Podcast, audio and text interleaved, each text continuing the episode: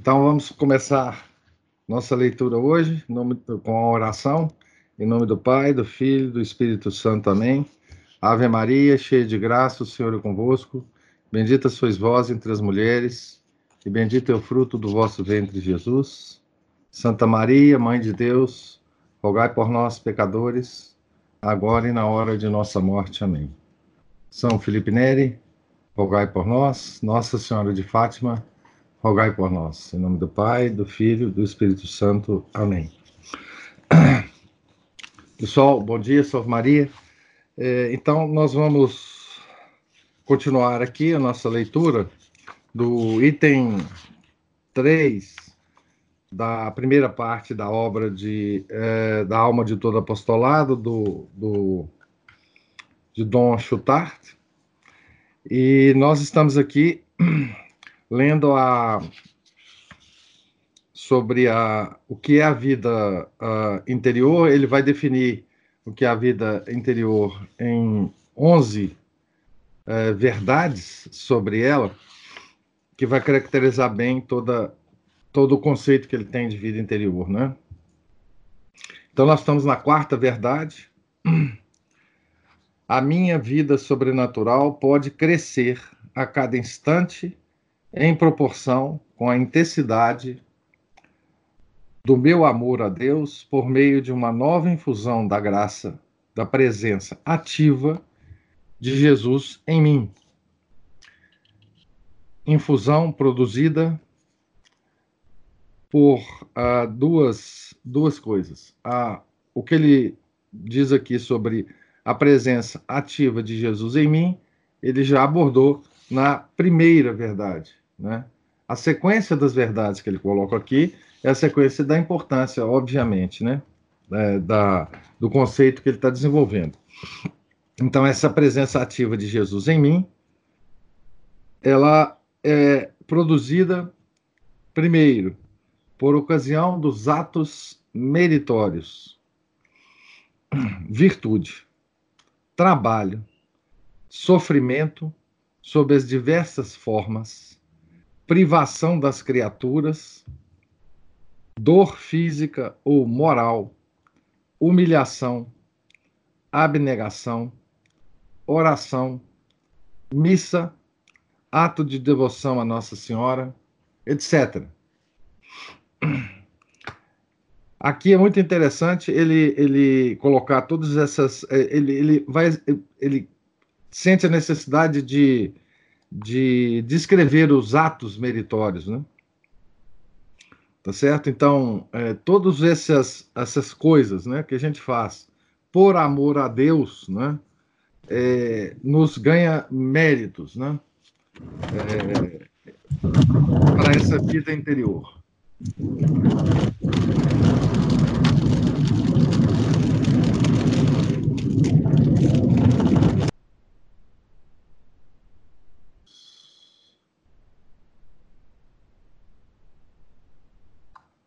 Então, a segunda, a segunda forma né, de produzir essa infusão é, da graça, da presença ativa de, de, de Jesus em mim, pelos sacramentos, sobretudo pela, é, pela sobretudo a Eucaristia. Né? É, pois, certo e esta sequência, consequência esmaga-me com a sua sublimidade e profundeza, mas enche-me, sobretudo, de júbilo e de coragem. É, pois, certo que por meio de cada acontecimento, pessoa ou coisa, então, acontecimento, pessoa ou coisa, vós, ó Jesus, vós próprio, vos apresentais objetivamente a mim e em todos os momentos. Então, nosso Senhor se apresenta a nós, a nós, em todos os momentos, através de acontecimento, pessoa ou coisa ocultais sob essas aparências, aparências de acontecimentos, pessoa ou coisa, a vossa sabedoria e o vosso amor. E solicitais a minha cooperação para aumentar em mim a vossa vida. Ó oh, minha alma, é sempre Jesus que a ti se manifesta por meio da graça do momento presente. Oração a dizer, missa a celebrar ou a ouvir, leitura a fazer, atos de paciência, de zelo, de renúncia, de luta, de confiança, de amor a praticar. Ousarás desviar os teus olhos ou esconder-te? Então, essa quarta verdade é muito importante porque, é, como eu disse anteriormente, a, a mística católica ela se diferencia dessas místicas orientais que a gente está acostumado a, a ouvir por aí. A, a, nós estamos imersos nessa, nessa lama da, da mística oriental, né? misturado com tudo mais que a gente vê por aí.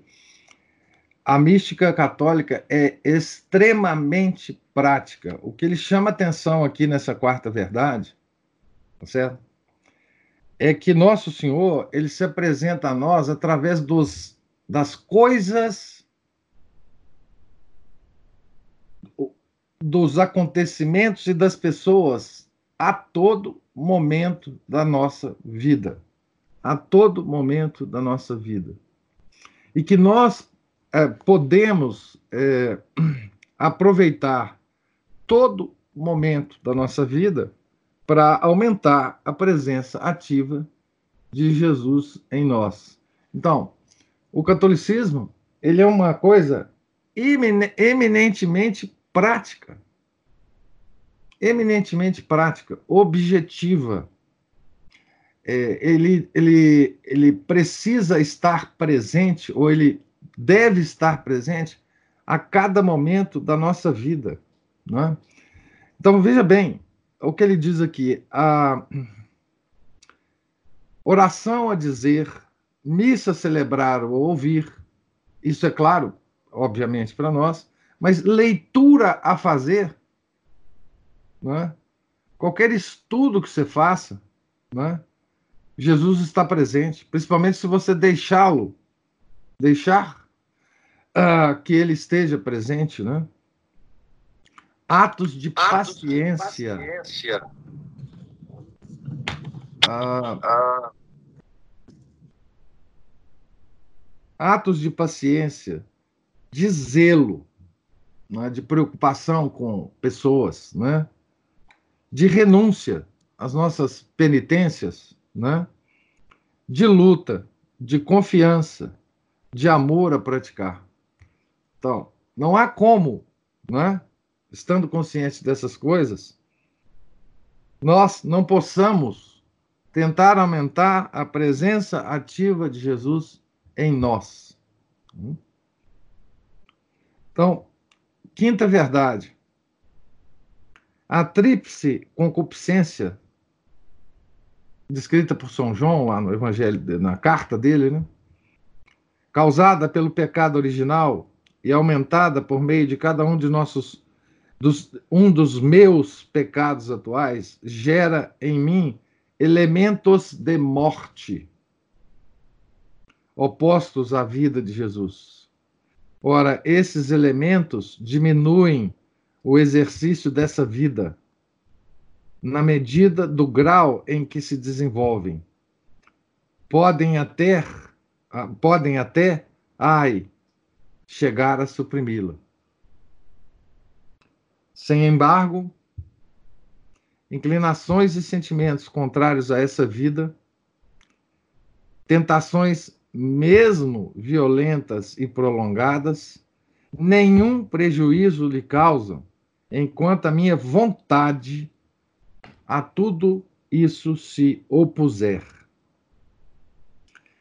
E então, verdade consoladora, contribuem até como qualquer elemento de combate espiritual para aumentá-la, e isto conforme a medida do meu zelo. Então, aqui também tem uma verdade muito importante, que é, eu sempre uh, insisto com vocês, né, que uh, o catolicismo é a religião da vontade. E aqui ele, ele fala muito bem onde que a vontade pode atuar para que a gente não caia no pecado, né? Ele diz: sem embargo, inclinações e sentimentos contrários a essa vida, todos nós temos, não é? Tentações mesmo violentas e prolongadas, nenhum prejuízo lhe causam enquanto a minha vontade a tudo isso se opuser. Então, a nossa arma é a vontade. E aqui também ele mostra para gente o que, que o pecado pode fazer. O, o que o pecado faz é, ele chama de elementos de morte, né? Porque é morte espiritual, né? Eles diminuem o exercício dessa vida na medida do grau em que se desenvolverem.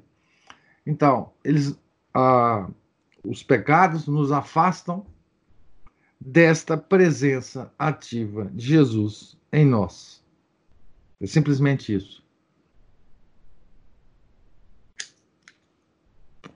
Sexta verdade: sem o emprego fiel de certos meios, a minha inteligência há de obcecar-se e a minha vontade tornar-se muito fraca para cooperar com Jesus no aumento e mesmo na conservação da sua vida em mim. Então, aqui ele fala inteligência e vontade. Inteligência e vontade. Ele não está falando de sentimento, de sentimentalismo, nada disso. Ele está falando inteligência e vontade.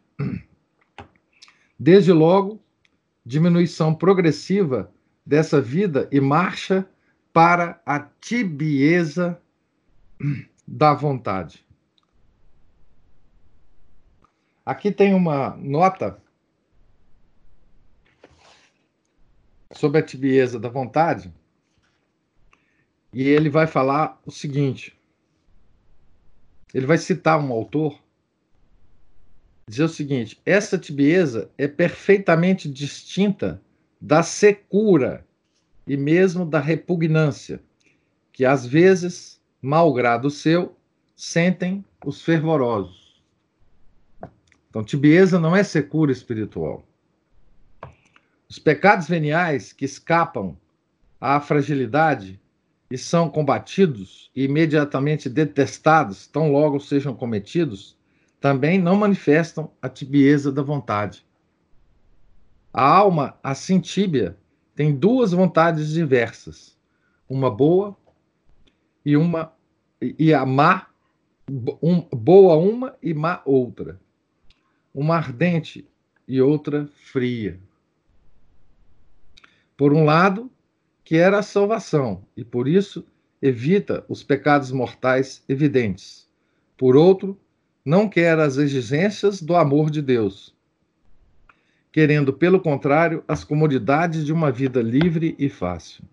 E por isso toma a liberdade de cometer pecados veniais deliberados. Quando essa tibieza não é combatida, o fato mesmo de o não ser mo mostra que na alma existe má vontade. Não total, mas parcial isso significa que há uma parte da vontade que está dizendo a Deus: Neste ou naquele ponto, não quero cessar de vos desagradar. Então, essa é a tibieza da vontade. Por dissipação, covardia, ilusão, cegueira, eu compactuo então com o pecado venial. Portanto, insegurança para minha salvação, porque disposição fácil para o pecado mortal. Se, por desgraça, viesse a cair nesta tibieza, e a fortiori, se ainda estivesse mais baixo, deveria tentar tudo para dela sair. Como a gente tenta então? A. Reavivar o meu temor de Deus, pondo-me de uma maneira empolgante em presença do meu fim, da morte, dos juízos de Deus, do inferno, da eternidade do pecado, etc. Isso é uma forma, né, da gente reavivar a nossa, o nosso fervor, né? B, B.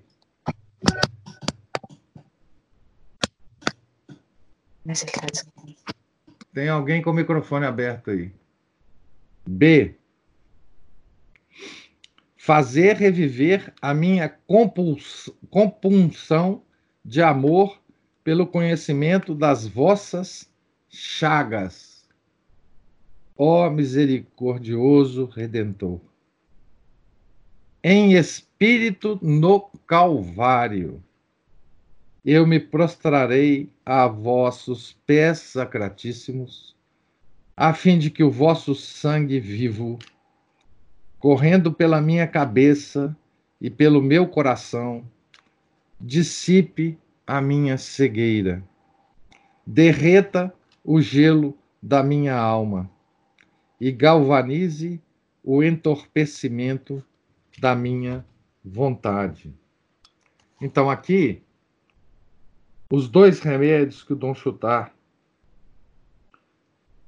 sugere para a tibieza da vontade. É, a meditação sobre os novíssimos, né? A morte, o juízo, o inferno, o purgatório e o céu. E a meditação sobre as chagas de nosso Senhor Jesus Cristo, né? o sangue derramado no Calvário. Né?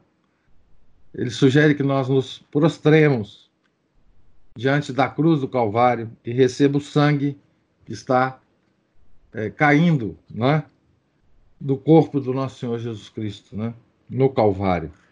Então, as duas, as duas, uh, os dois remédios para aumentar o fervor e nos afastar dos pecados é, veniais que nos preparam para o pecado mortal. Né?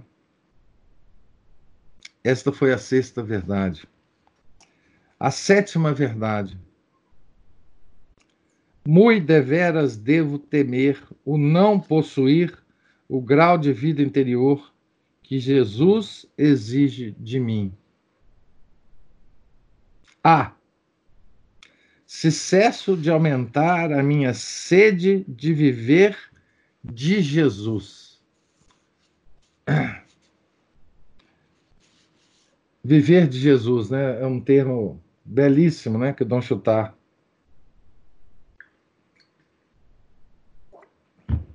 usa aqui, né? Viver de Jesus. Sede que me dá tanto o desejo de agradar a Deus em tudo, como o temor de lhe desagradar, seja no que for. Ora, com toda a certeza, cesso, se não mais põe em prática os meios, mormente, os meios. Então ele vai falar aqui dos meios de agradar, de viver de Jesus, né? Os meios de viver de Jesus. Meditação matutina, exame exames particular e geral de consciência, né? Leitura espiritual, missa e sacramentos, ou seja, por culpa minha, esses meios já não me são proveitosos. B. Se não tenho aquele mínimo grau de recolhimento que me, permis, me permita, no decurso das minhas ocupações, conservar o meu coração numa pureza e numa generosidade bastante grandes para não ser abafada a voz de Jesus, assinalando-me os elementos de morte que se apresentam e convidando-me a combatê-los. Ora, esse grau mínimo há de, por certo, faltar-me se me abstiver dos meios que podem assegurá-lo. Os meios. Agora, vida litúrgica. Orações jaculatórias, sobretudo em forma de súplica. Comunhões espirituais. Exercício da presença de Deus, etc. Sem ele, os pecados veniais hão de chegar a pulular na minha vida e poderei até não fazer caso deles. Para os ocultar e até para esconder de mim mesmo um estado mais lamentável, a ilusão há de servir-se das aparências de uma piedade mais especulativa que prática, de um zelo pelas obras, etc.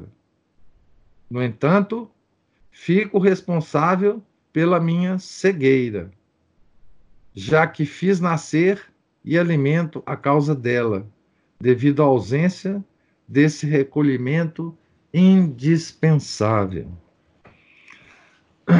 Então, a sétima verdade nos chama a atenção não só não é, para a vida de oração, nos momentos da oração, que ele diz aqui, meditação matutina, exames particular e geral de consciência, leitura espiritual, missa e sacramentos. Bom, esses são os momentos que nós reservamos para a oração, mas ele chama atenção para uma coisa muito que normalmente, às vezes a gente não se dá conta, é que ao longo do nosso dia, das atividades que nós temos que fazer, né, é, nós temos que manter este estado uh, de oração, né? ele chama aqui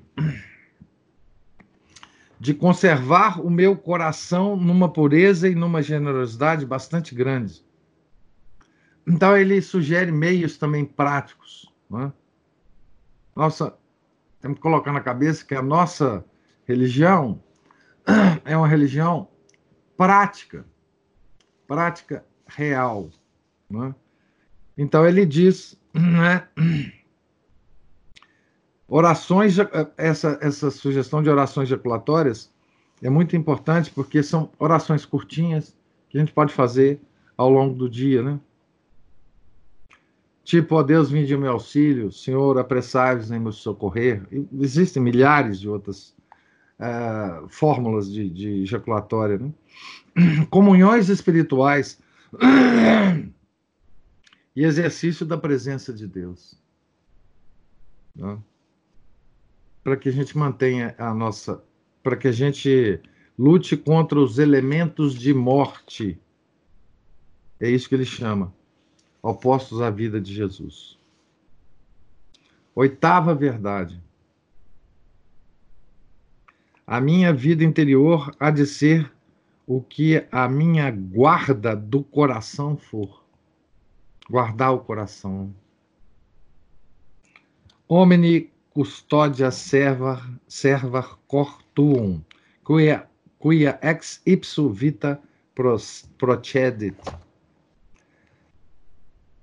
Aplique-se com todo o cuidado possível à guarda do teu coração, porque dele é que procede a vida.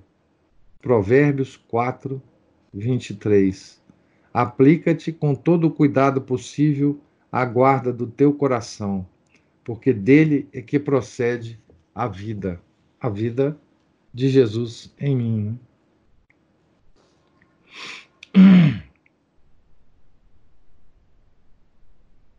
Esta guarda do coração, outra coisa não é senão a solicitude habitual.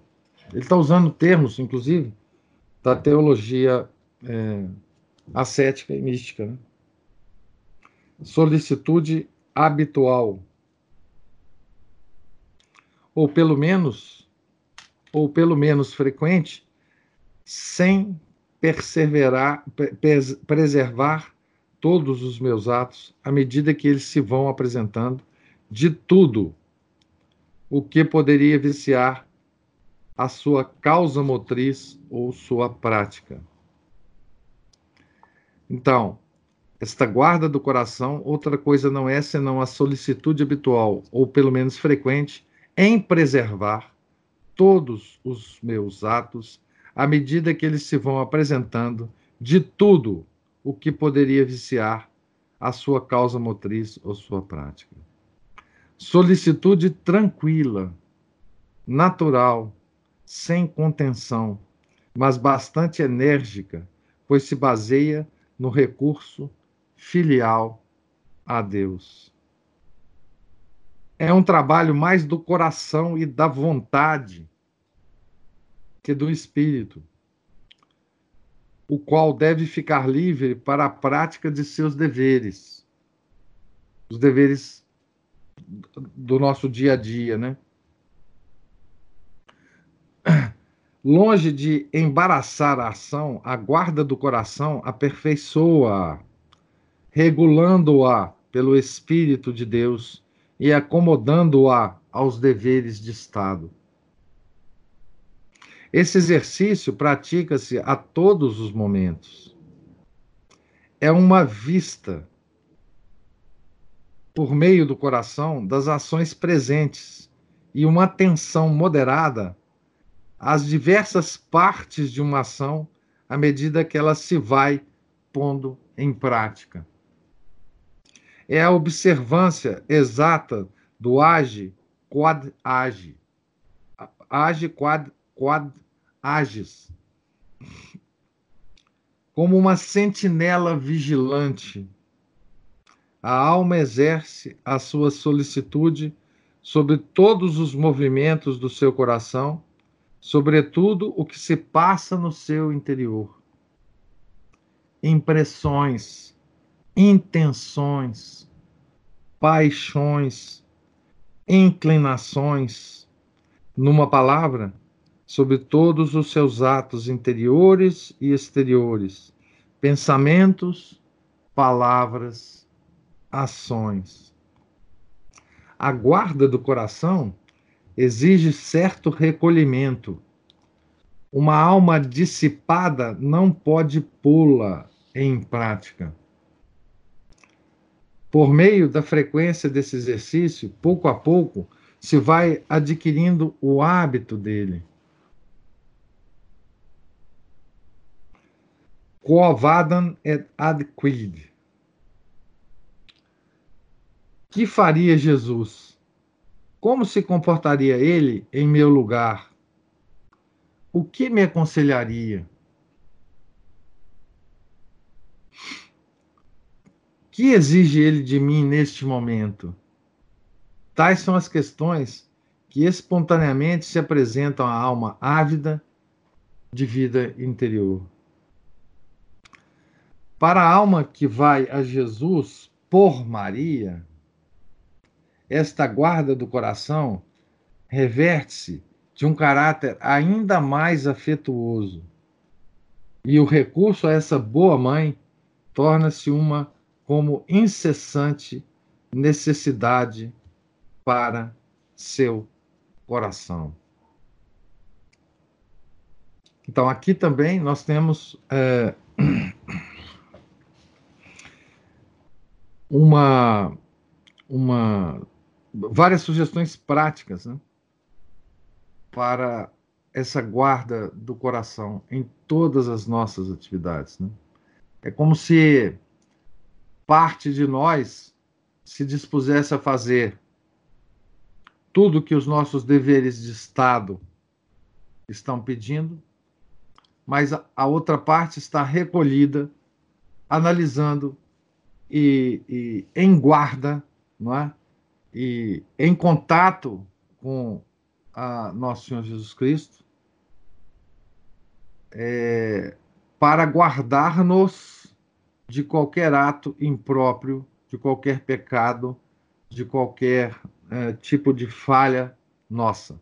É uma espécie de alerta permanente que, que acionará luzes vermelhas se nós não estivermos indo para o lugar certo. Né? E isso durante todo o nosso uh, dia, toda a nossa vida, uh, digamos assim, acordado. Né? Nona verdade. Jesus Cristo reina na alma, quando esta aspira a imitá-lo seriamente, em tudo e com todo o afeto. Nesta imitação há dois graus.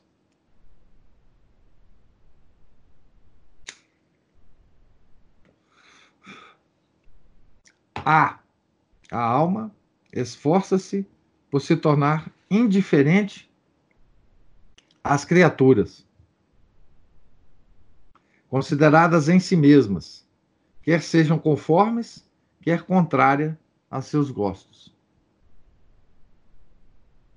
A exemplo de Jesus, as criaturas aqui são todas, né?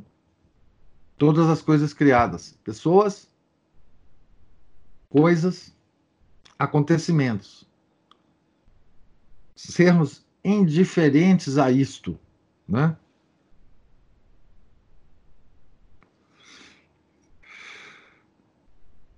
Indiferentes significa não, de, é, não é, submetidos aos nossos gostos. A gente, a gente gosta, a gente, a gente desgosta das criaturas, das pessoas e dos acontecimentos. Nós sejamos, então, indiferentes a isso. A exemplo de Jesus, apenas quer como sua regra única e universal a vontade de Deus.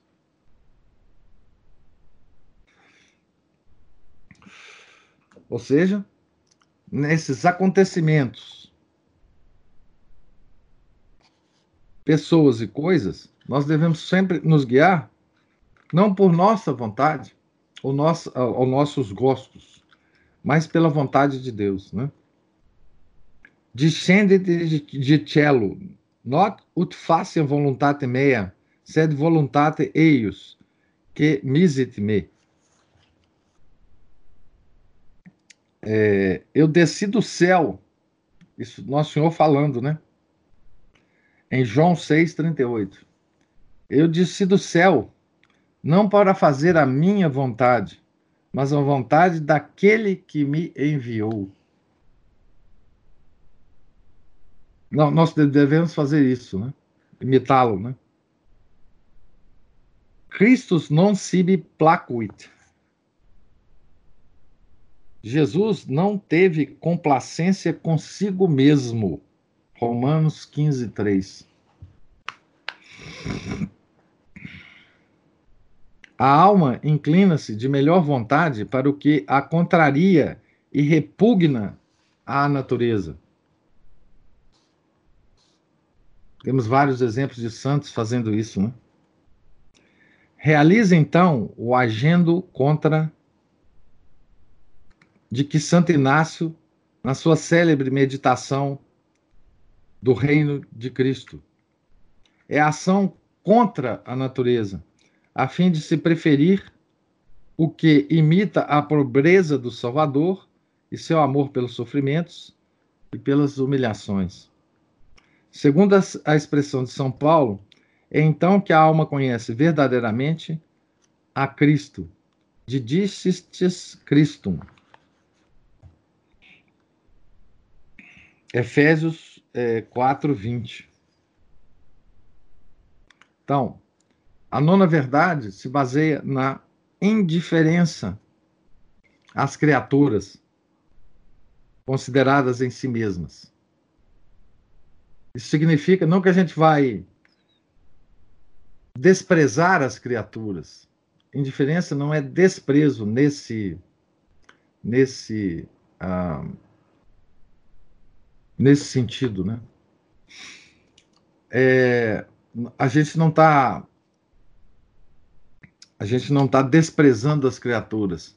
É que as coisas, acontecimentos e pessoas, por mais que nos desagrade, ou por mais que nos agrade, nós temos que manter sempre uma indiferença em relação a isso. Porque isso tudo é vontade de Deus. Tudo que nos acontece é vontade de Deus. Décima verdade. Seja qual for o meu estado, Jesus oferece-me, caso eu queira orar e tornar-me fiel à sua graça, todos os meios de regressar a uma vida interior que me restitua a sua intimidade e me permita desenvolver em mim a sua vida.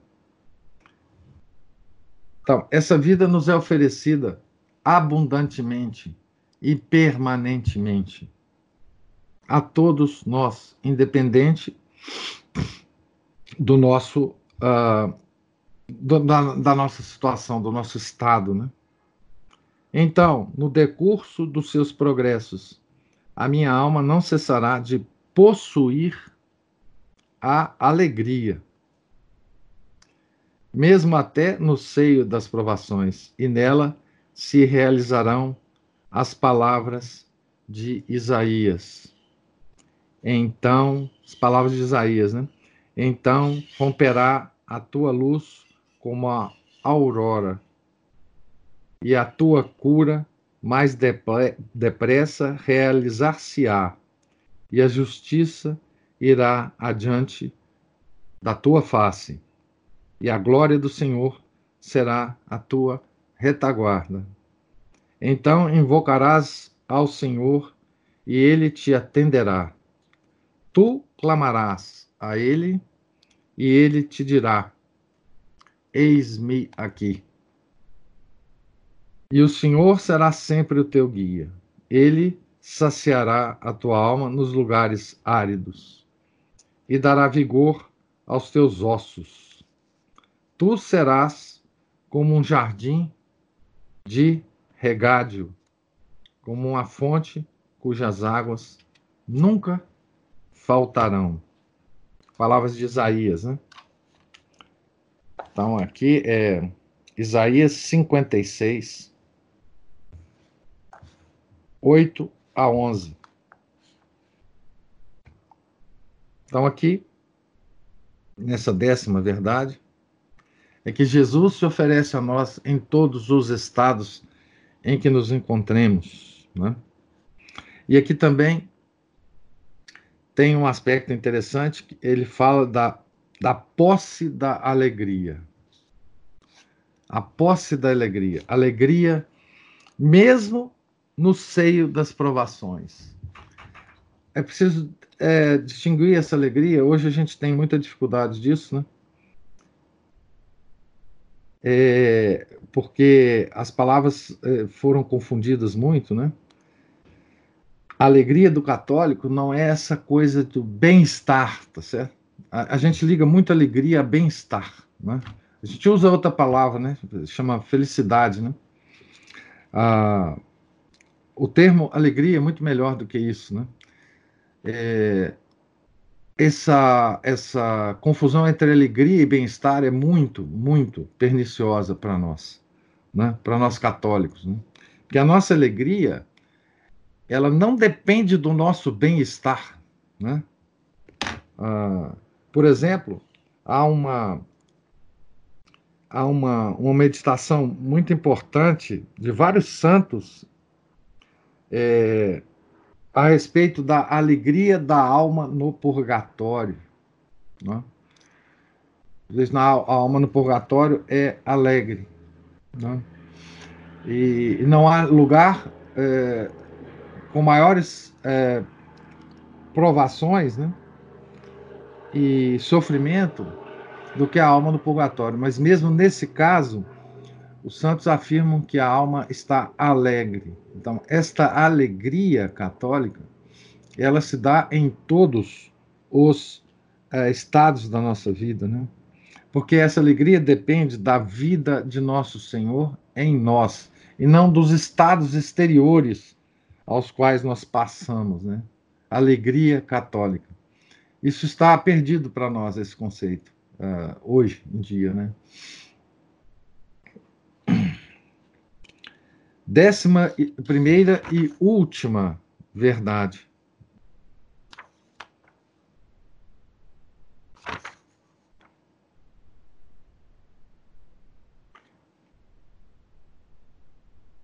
Vamos lá. Se Deus exigir de mim a aplicação da minha atividade, assim a minha santificação como as obras, se Deus exigir de mim a aplicação da minha vontade, assim a minha santificação como as obras, antes de mais nada, hei de arraigar na minha alma essa convicção firme. Jesus deve ser e quer ser a vida dessas obras. Os meus esforços, por si sós, nada são. Absolutamente nada. Sine nihil potestis facere. Sem mim, vós não podeis fazer nada. João 15, 5. Somente serão úteis e abençoados por Deus quando eu, por meio de verdadeira vida interior, os trouxer constantemente unidos à ação vivificadora de Jesus. Então se tornarão onipotentes. Homem possum in neo qui me confortate. Tudo posso naquele que me conforta. Filipenses 4,13. Se promanassem de uma capacidade orgulhosa, da confiança nos meus talentos, do desejo de bons êxitos, seriam rejeitados por Deus. Porquanto não seria acaso uma sacrílega loucura da minha parte querer arrebatar a Deus para com ela me adornar uma porção da sua glória? Então, confiar que as, as nossas obras podem ser tocadas por nós mesmos, não é? Ele chama de sacrílega loucura, porque nós estamos querendo roubar de Deus uma porção de sua glória. Longe de gerar em mim a pulsilanimidade, essa convicção será a minha força. E como ela me fará sentir a necessidade da oração para obter essa humildade, tesouro para a minha vida, segurança do auxílio de Deus e penhor de bom êxito para as minhas obras. Compenetrado da importância desse princípio, hei de fazer durante os meus retiros um sério exame de consciência para reconhecer se a minha convicção da nulidade da minha ação, quando desacompanhada, e da sua força, quando unida à ação de Jesus, não está abalada. Se excluo implacavelmente qualquer complacência ou vaidade, qualquer contemplação do meu eu na minha vida de apóstolo. Se me mantenho numa desconfiança absoluta de mim mesmo. E se peço a Deus que vivifique as minhas obras e me preserve do orgulho, primeiro e principal obstáculo dos, ao seu concurso. Veja o que os perigos que correm as pessoas que têm algum tipo de apostolado, e, todas no, e todos nós temos, né? De, de vaidade, né? de complacência conosco mesmo, de não ligar todo o sucesso possível do nosso trabalho a Deus diretamente, não a nós, não é? Esse credo da vida interior, tornado a base da existência para a alma, assegura-lhe já neste mundo uma participação na felicidade celeste. Vida interior, vida dos predestinados. Corresponde ao fim que Deus se propôs ao criar-nos. Corresponde ao fim da encarnação. Filho sum unigênito, misit Deus, imundo, ut vivamos peream. Deus enviou o seu Filho unigênito ao mundo para que nós vivamos por Ele. Primeira carta, a primeira carta de João 4, 9. Estado bem-aventurado. Finis humanae creature es adere Deo, in hoc enim felicitas eius consistit. O fim da criatura humana é unir-se a Deus. Toda felicidade nisso consiste. São Tomás de Aquino. Ao contrário das alegrias do mundo, se exteriormente existem nele espinhos, dentro subsistem as rosas. Como se deve lamentar essa pobre gente do mundo?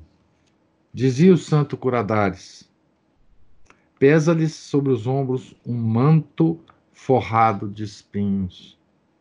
Não podem fazer um movimento sem se picarem. Ao passo que os verdadeiros cristãos têm um manto forrado de arminho. Crucem vident, unctione non vident. Veem a cruz, mas não veem a unção são Bernardo.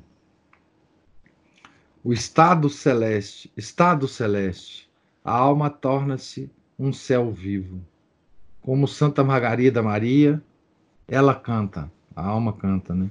Eu possuo constantemente e acompanha os passos meus, o Deus do meu coração e o coração do meu Deus. É o começo da bem-aventurança da bem-aventurança. Incoácio quedam beatitudinis.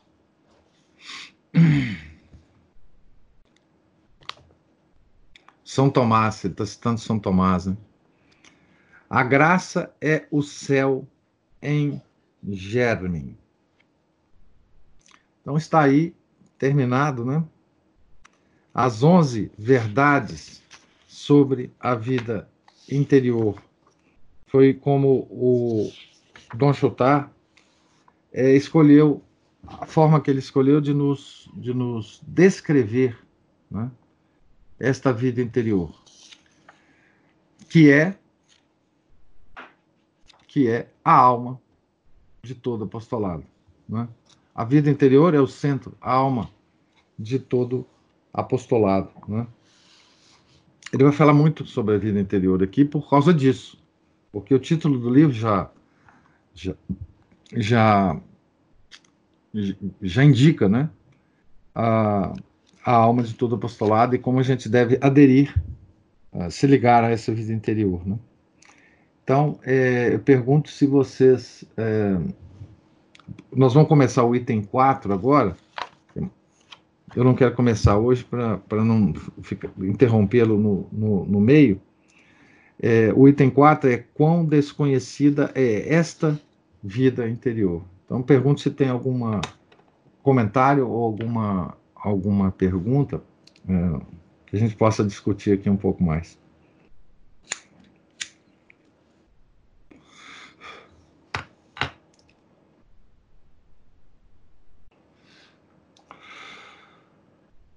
Eu creio que aos que estão é, seguindo as aulas do Padre Paulo sobre o compêndio de teologia ascética e mística, muitas coisas que nós estamos falando aqui, que Dom Chutar está falando, né? não sou eu que estou falando, mas é, é, tem muitas uh, reverberações e complementos é, na obra do, do Tancarrey.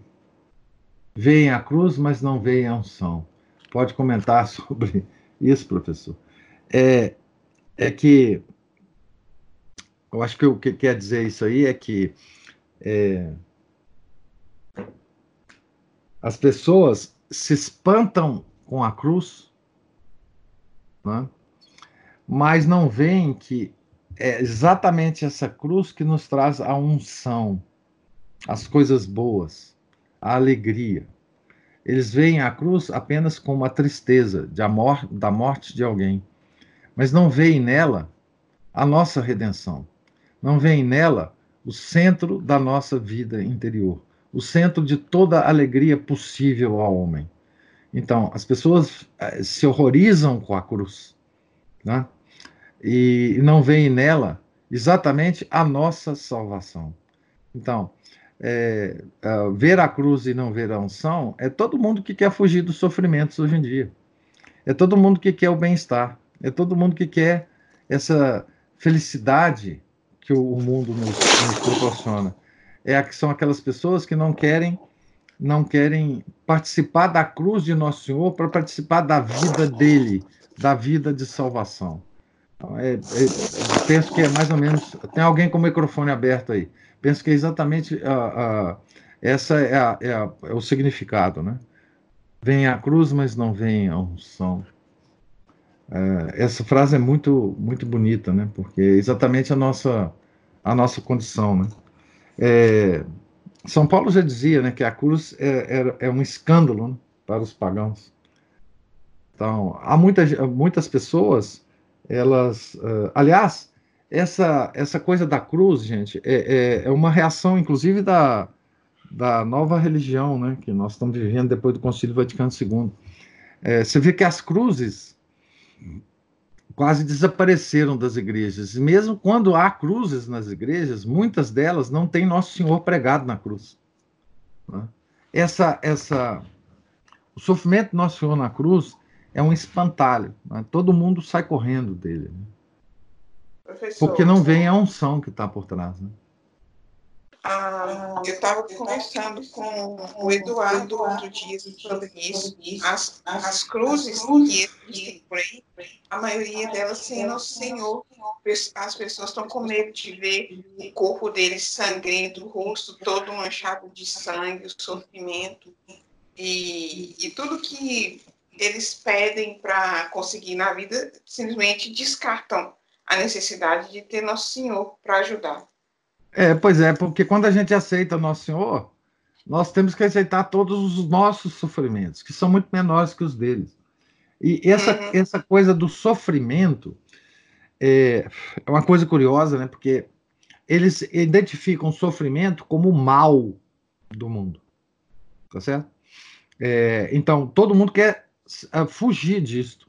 Então, eles fogem da cruz e fogem também da unção que é trazido por Nosso Senhor. Então, é, a cruz, quem pregou Jesus na cruz, fomos nós, os nossos pecados. Né? Então, a, nossos pecados é, pregaram Nosso Senhor na cruz. Então, esse sentimento ah, o mundo moderno ele não, não quer não quer esse sentimento é, é demais para para as pessoas sentimentaloides de hoje né as pessoas que ficam ofendidas com memes né como é que uma pessoa que fica ofendida com um meme pode suportar o sofrimento da cruz pode suportar uh, ver que nosso Senhor está lá por causa de nossos pecados né então isso é uma coisa é inadmissível para o mundo, mundo de hoje. Aliás, gente, todas as desordens que há no mundo é, principiou pela fuga da cruz, né? Pela fuga da cruz. Então, se a gente foge da cruz, acabou. Não tem mais, não tem mais salvação para nós, né?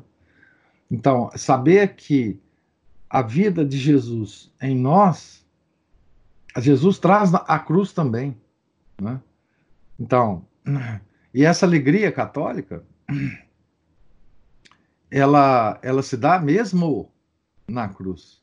Né? Nós, o católico verdadeiro vê a cruz como nossa redenção, como nossa salvação. Né? Ele não vê a cruz e, e, e, foge dela. Por isso que a cruz é uma representação é, absolutamente fundamental. Né? E, e obviamente, os, os, os nossos uh, sentimentais do, do, os católicos hoje em dia, né, que, que são movidos pelos, pelas emoções, pelos, é, a cruz é uma, um, ma, um mau sinal para eles. Então, quando ela existe, muitas vezes não existe, mas quando ela existe ah, nas igrejas, é sem o crucificado. É a cruz sem o crucificado. Até aí, a nossa, a nossa sentimentalidade moderna aceita. Uma cruz sem ninguém lá. Né? Uma cruz, enfim, um, um é quase que um símbolo geométrico, né? Como se tivesse um triângulo, um, um círculo, é, uma, uma, cruz, uma cruz lá, né? não, não significa muita coisa, tá lá a cruz e tudo, não tem ninguém lá pregado. Então, isso aí é, é, é até aceitável para o nosso estado de, de, de queda é, moderna, né? Mas a cruz com alguém crucificado aí é absolutamente é, inaceitável para nós hoje em dia, né? Católicos de hoje. O Rodrigo, eu espero que, que eu tenha sido o mais claro possível aí com a ajuda da, da Giovana. Tá certo? Mais alguma alguma coisa, gente? O Rodrigo está digitando ali.